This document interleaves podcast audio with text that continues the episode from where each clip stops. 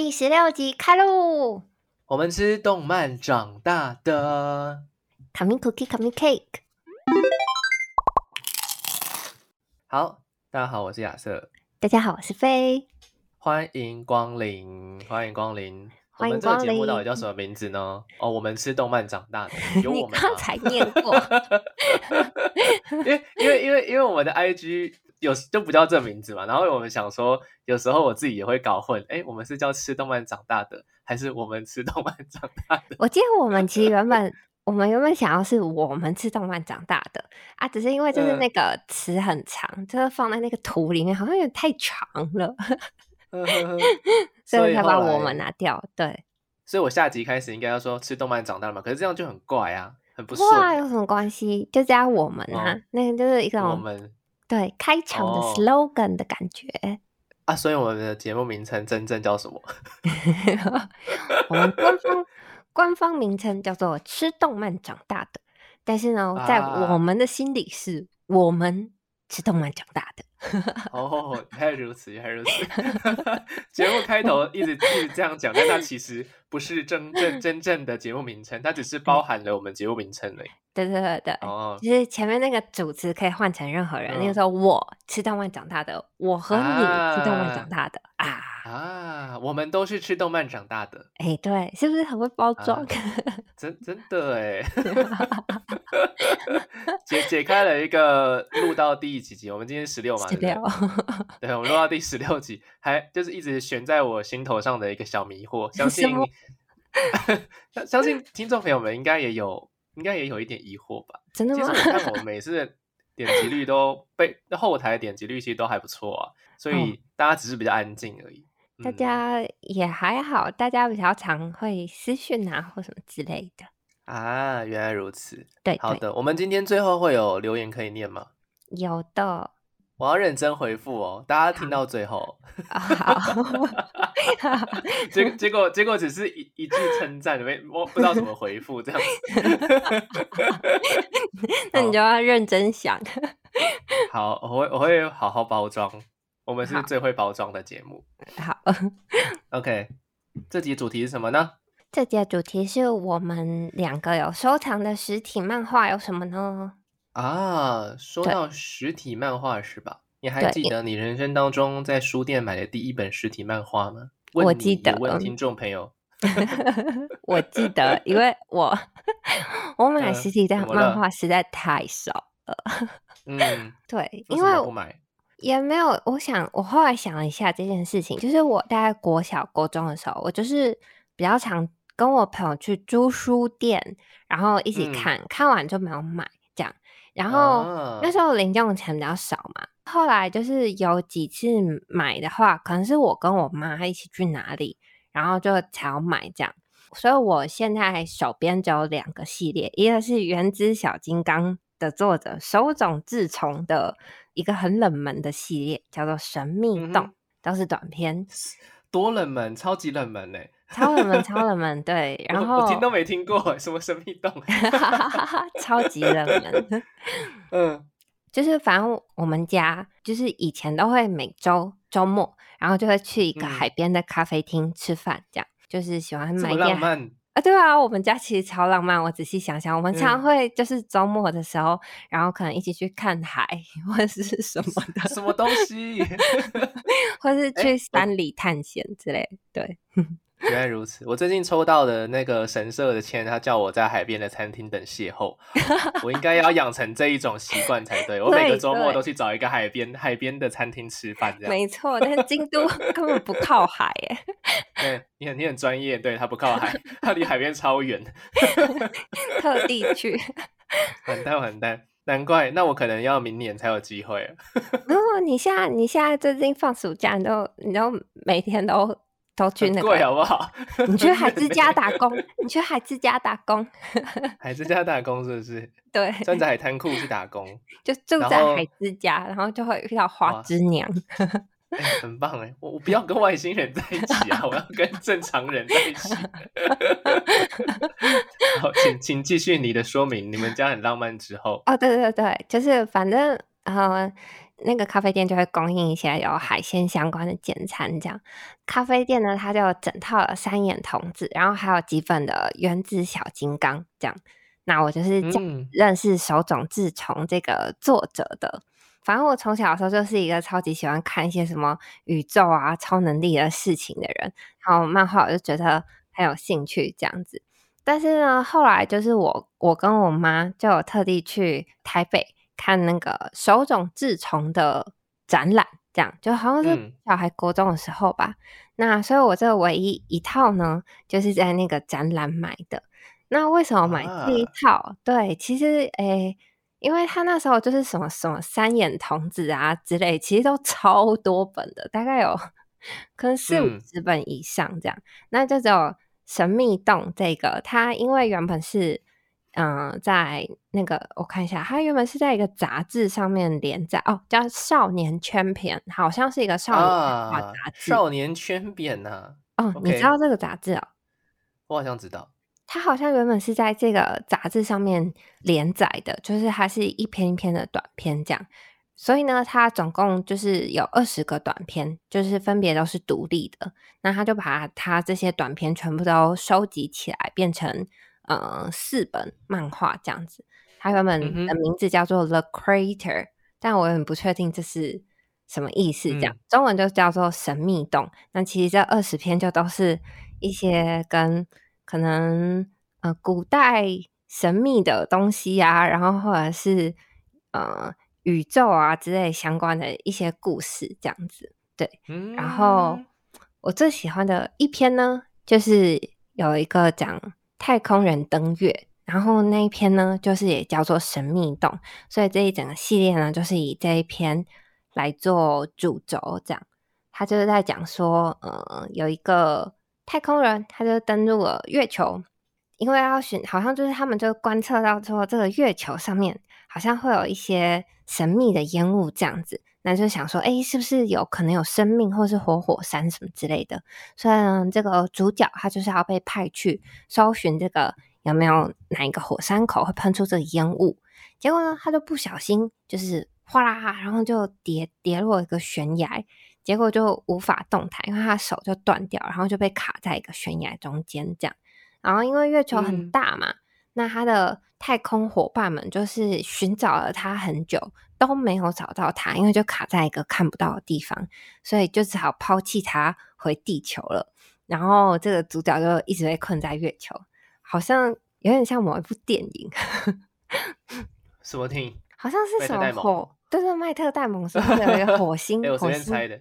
对对对，火星的火星救援还是什么的？对，火星救援还是什么？对，然后反正他就这样渐渐就失去意识，然后就呃一命呜呼了。这样，结果不晓得过了多久之后，他就突然醒来，然后就发现就是四周烟雾弥漫这样子，然后他才知道说，哦，他之前找那个烟雾出现，而且这个烟雾很神奇，不知道为什么可以让他死而复生这样子。然后就这样子，不知道过了几年这样子，有一天他醒来的时候，突然发现。在月球上竟然又有人了，于是他就奋力趁这个还有烟雾，它还有生命能量的时候，就大声呼救说：“哎，我在这里啊！”这样，那可是他这个时候就已经长得已经很像木乃伊这样，就都干尸了，可是还是有生命这样。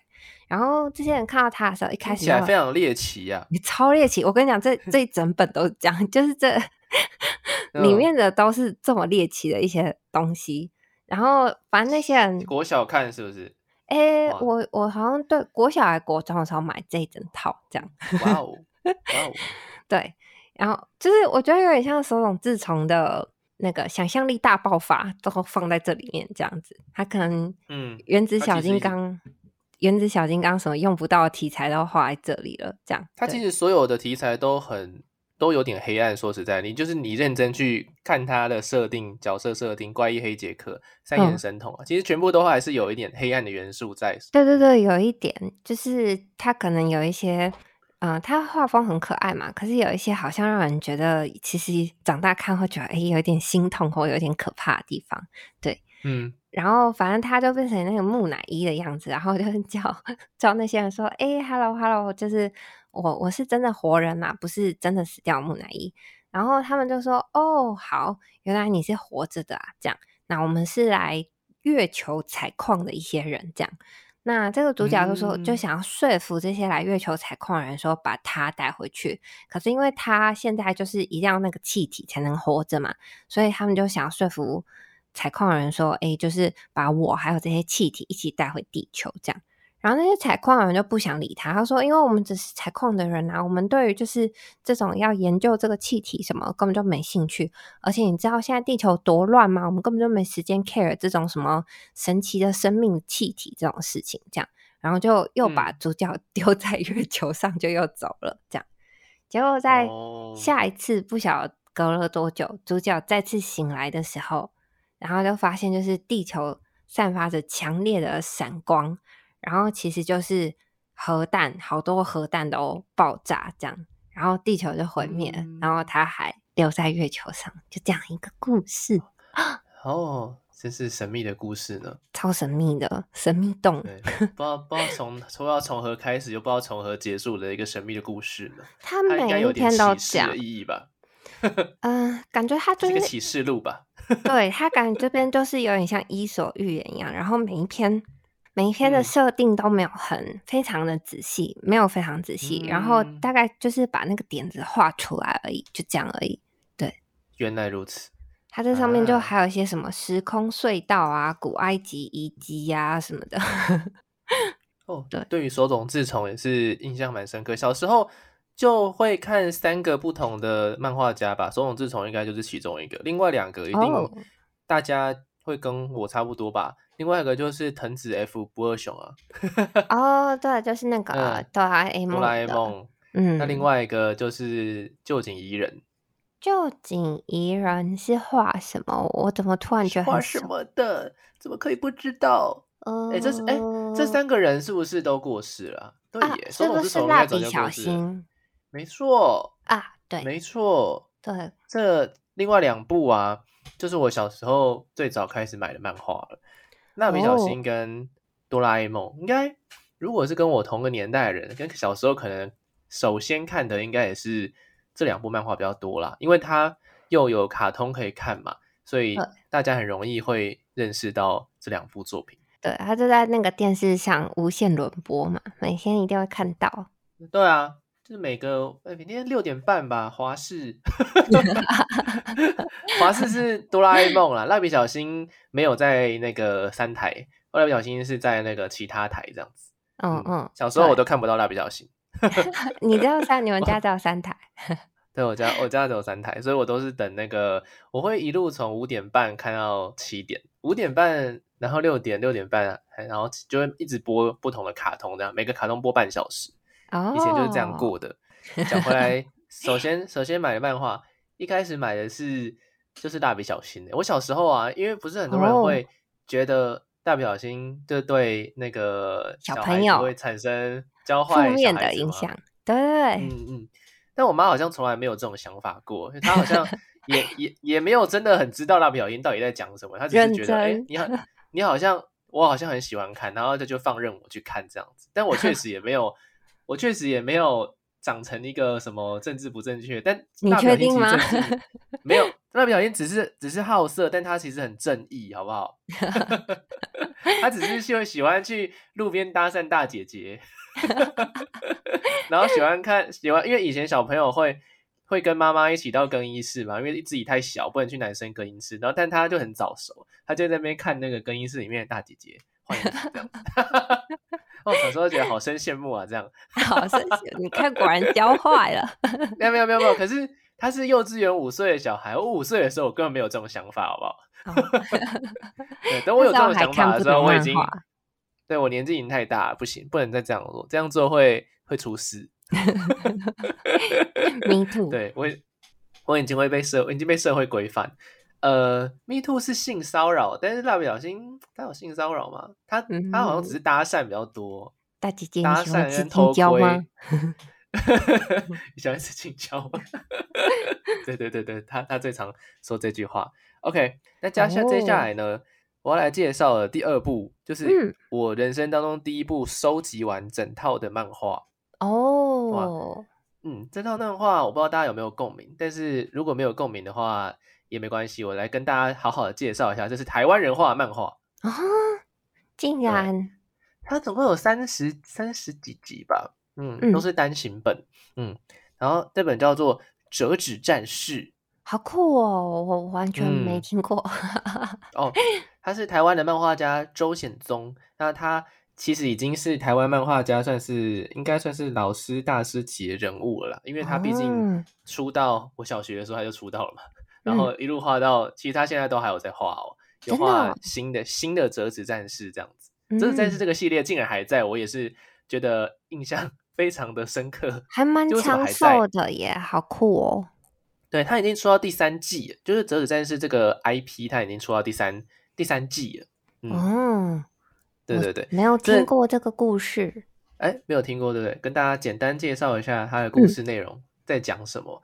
他就在讲一群小学生，然后他们平常的兴趣好像就是跟折纸有关系嘛。那他们的意外的，好像我忘记是捡到还是有人给他，反正我忘记。他们就得到一个折纸宝典，然后上面就有很多很多不同的对，很多不同的那个呃东西的折法，然后都是动物这样子。哦，嗯，几乎都是动物了。然后呢，还有它它里面就夹了几张色纸。变成说，哎，这些小朋友就想要去照着上面折，看到色纸，然后又有折纸宝典嘛，就去折这样子。嗯，然后哎，折出来之后发现有一个男生先折了一只鸟，嗯，然后那只鸟竟然就是里面出现了一个精灵啊，就是你他折完之后，他折完之后这个折纸就拆不开了，打不开了啊，然后呢里面就冒出了一个精灵，然后他们后来呢就遇到了想要抢夺折纸宝典的坏人，就是。这本这本书其实是一本很重要的书，因为上面记载了很多很重要的折纸折纸的秘诀。嗯，所以呢，坏人就想要来夺取这个折纸宝典，这样子，然后他们就开始展开了战斗。因为这个出现的精灵，你是可以跟他定下契约的。哦，不是你折完就你的。对，不是我折完就，呃，是我折完就我的，但是你要跟他定下契约，你才有办法成为折纸战士。你你才可以 叫叫他做事，这样是不是？对对，你才可以使用他的能力。然后，对紫色一开始折出来的那个鸟好像是紫色的，那紫色 他们的等级就是最低的，因为它是用红橙黄绿蓝靛紫去分那个等级。哦，所以红色是最强的。嗯呃，暂时是最强，因为主角后来就呃，主角是一个很不会折纸的人，就手很 很笨的一个人。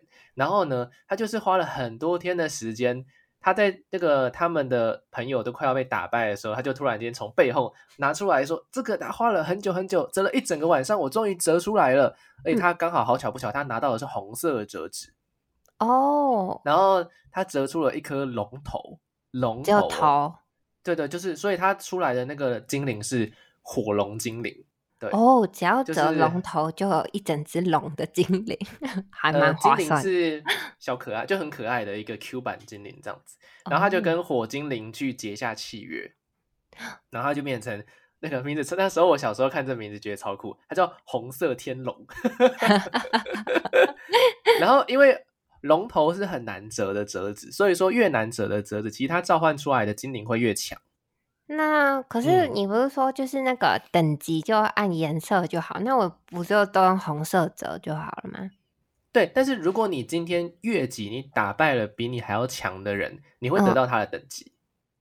就是说紫色的打败了黄色，就会变黄色，黄色的，然后你身上的那个装备就会变强，它就会你就会有点升等的感觉。那红色他们是靠这样升等，红色嘛。红色基本上一开始是最最强的等级，但是到后面，因为呃，就是慢慢会开始解开一些新的颜色，像是最后这个主角好像就拿到金金金色。哦，嗯，对对对，因为那个主角啊，反正他遇到很多事情，他就变成说他遇到了一个状况，就到很后面他遇到一个状况，就是坏人他们发明了一个装置，是可以把折纸战士强制分离的，就是。它可以把你这个折纸变成说你，它会让你变普通人了，就你这个折纸就就毁灭这样子，就变成普通的纸哦，就碎了，就碎了就碎了。然后呃后面的话就是他就拿到了一张金色的，就是很非常非常稀有的金色折纸，然后他就是就是在折出了，它折出了不是一个龙头，它折出的是一条龙。哇 哦，哇哦，然后就变超强。那反正就是后面的故事啊。那那比比金色更强的还有另外一个颜色，就是你知道，这都是越来越强。说彩 虹色、霓虹色，嗯，它里面叫绝色，角色绝哦绝绝版的绝，绝版的绝角色。很会命名哦。对对对，然后后来这个还甚至引发到世界大战，就是他们从很小很小小学生遇到一本折纸宝典，然后后来变成引发成世界世界大战，就是为什么这个纸会出现在地球，其实是有原因的，这样子就哦各种。他画到很后面，诶、可是那这样子，就是他一直画到现在第三季，他们还在国嗯小吗？呃，没有画到第三季，其实第二季的时候，他们已经是画到这些主角们，他们已经有小孩了。哦，嗯时间是有在进展的耶。对对对，然后第三季的话，变成是说这些已经当爸爸跟妈妈的这些以前的老战士们，就变成他们也要出来战斗这样子，然后就是另外一个系统。嗯，哦，蛮有趣的，诶，蛮有趣的。我后面没看啦，我后面没看，就是太太多集了，买不完，后面就没看。对啊，现在竟然还在连载，对，这很好看的。如果大家有错过这个作品的话，其实我我觉得他那个时候应该是卖的蛮好的，因为那个时嗯候日本漫画还没有大举入侵，那个时候台湾的漫画还一小小的一席之地这样子。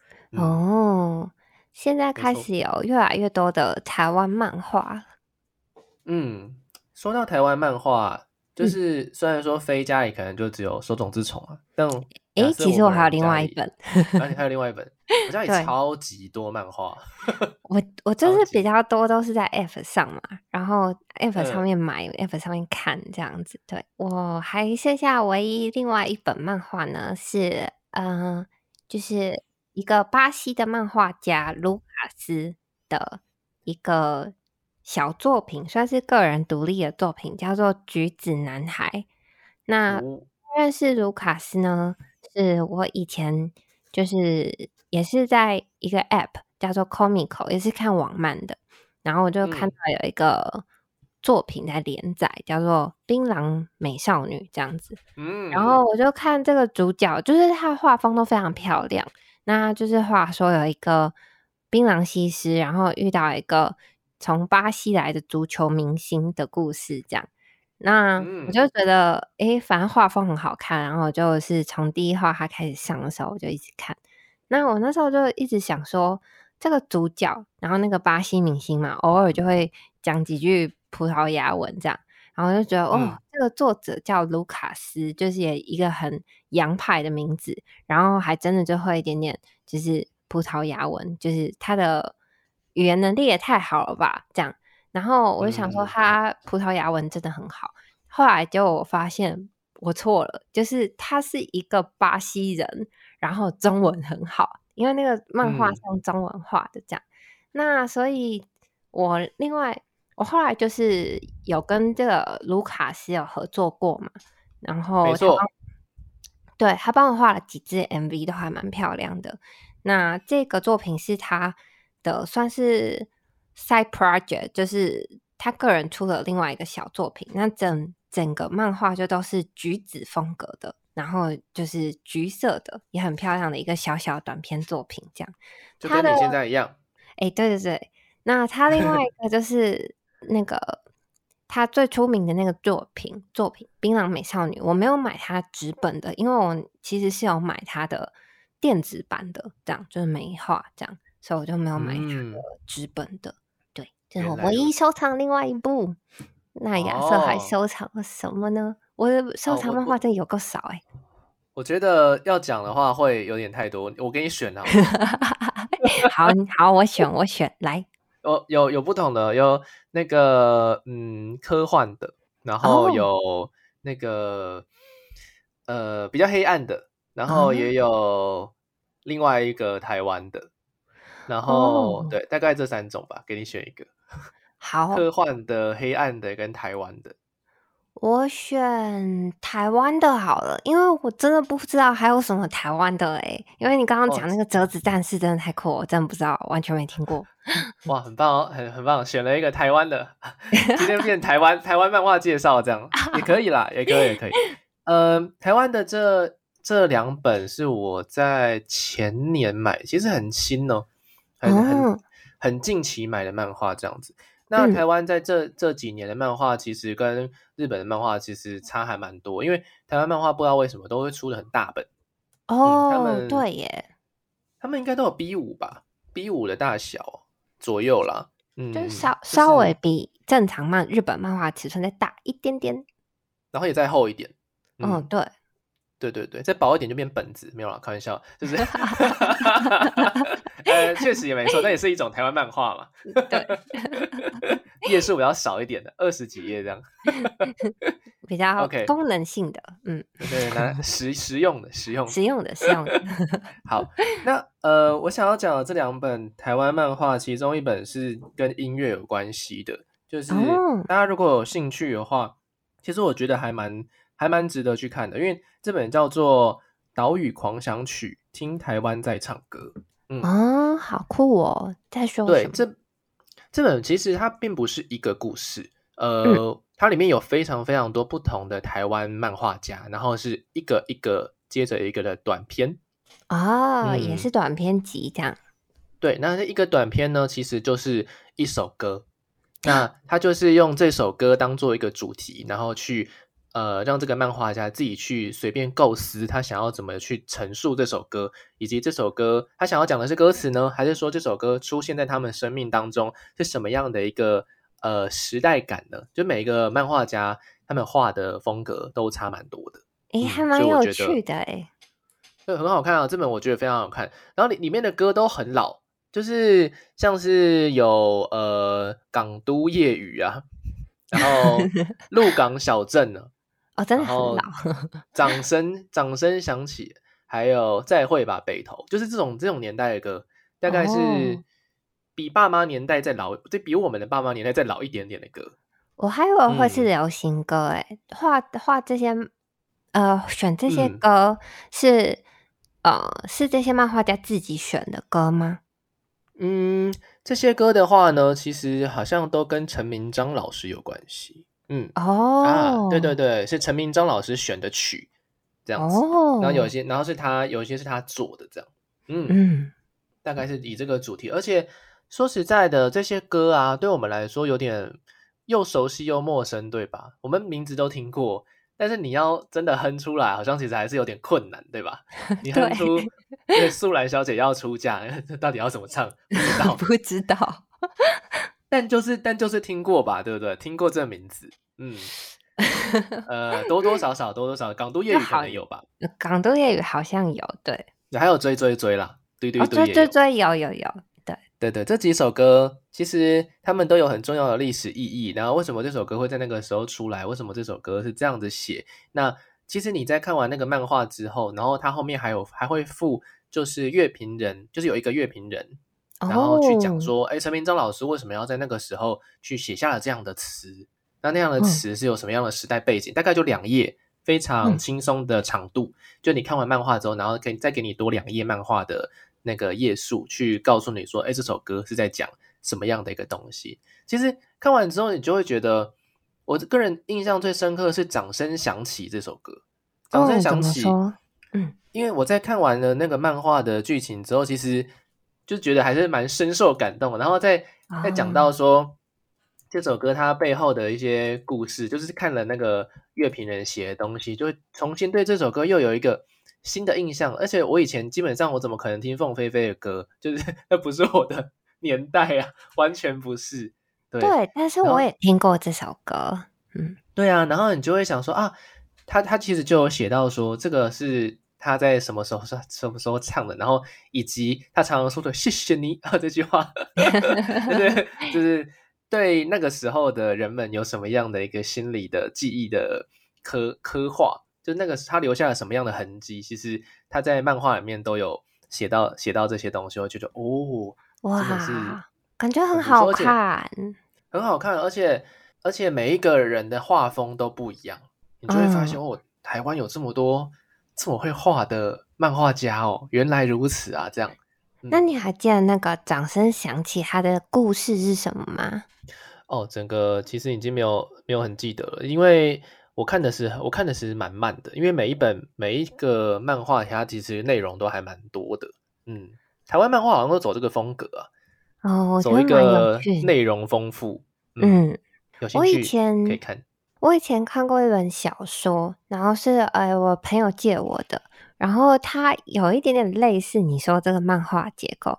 它这本书叫做好像叫《我的爱情是一个混音带》，就是什么 mixtape 这样，就是还有录音带的年代的时候，然后这个反正这个作者就是他，他他那时候会自己烧录音带，跟他爸爸一起烧那个录音带。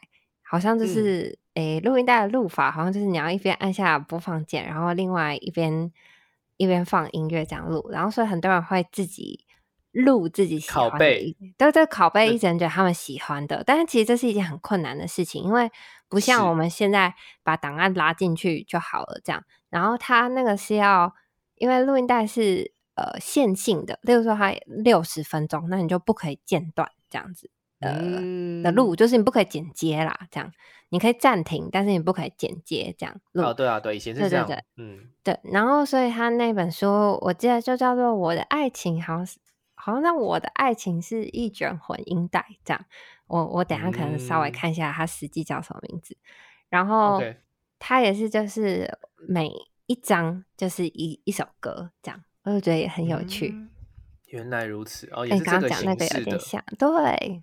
哦，我找到那本书的名字叫做《我的爱情是一卷自制混音带》，有自制，现在已经绝版了。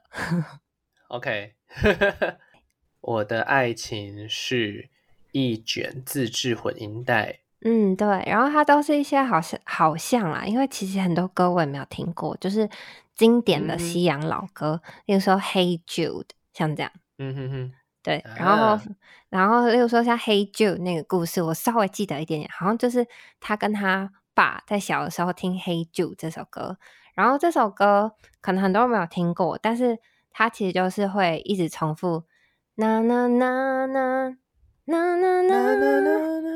对，没错。然后 Hey Jude 这样，然后他就是会一直这样重复。然后他们就说，他们想要试试看要怎么样刚刚好把一整张录音带全部都是一直重复这个 Hey Jude，就是可以无限 repeat 这样。他们就在研究要怎么录。那就是他爸跟他的一个星期六下午，那一个上班族这么累，可是星期六下午却居然愿意跟儿子一起研究这件无聊的事情。那他好像故事就这样，对，很有趣。受感受感，刚才介绍的是台湾的漫画，然后如果大家忘记名字的话，这本叫做《岛屿狂想曲》，听台湾在唱歌。结果看完之后获益良多，所以如果喜欢音乐的朋友，你可以用不同的角度去认识这些老歌。好像他有给我叶配，但我觉得他应该没有赚钱。我觉得这本漫画所以无法，因为我觉得他那个成本看起来就很高。虽然他可能有文化部补助吧，我觉得这个东西，这种东西，因为太哦，应该有，应该有，对，嗯，很值得一补啊，真的。岛屿狂想曲好像总共有十首歌，所以它其实有十个故事，所以它其实有上下本，所以我两本我都有买，它是一起卖的这样。那刚刚讲到台湾，其实台湾我准备了两个，因为这个故事，呃，刚刚那个比较短啦，因为也。不是很好讲，因为它不是一个故事嘛。那我就准备了另外一本，大家也可以去去看一下。它也是我在前年买的一本，我在书店逛的时候看到，哦，怎么会有这种主题的漫画？也是台湾人画的。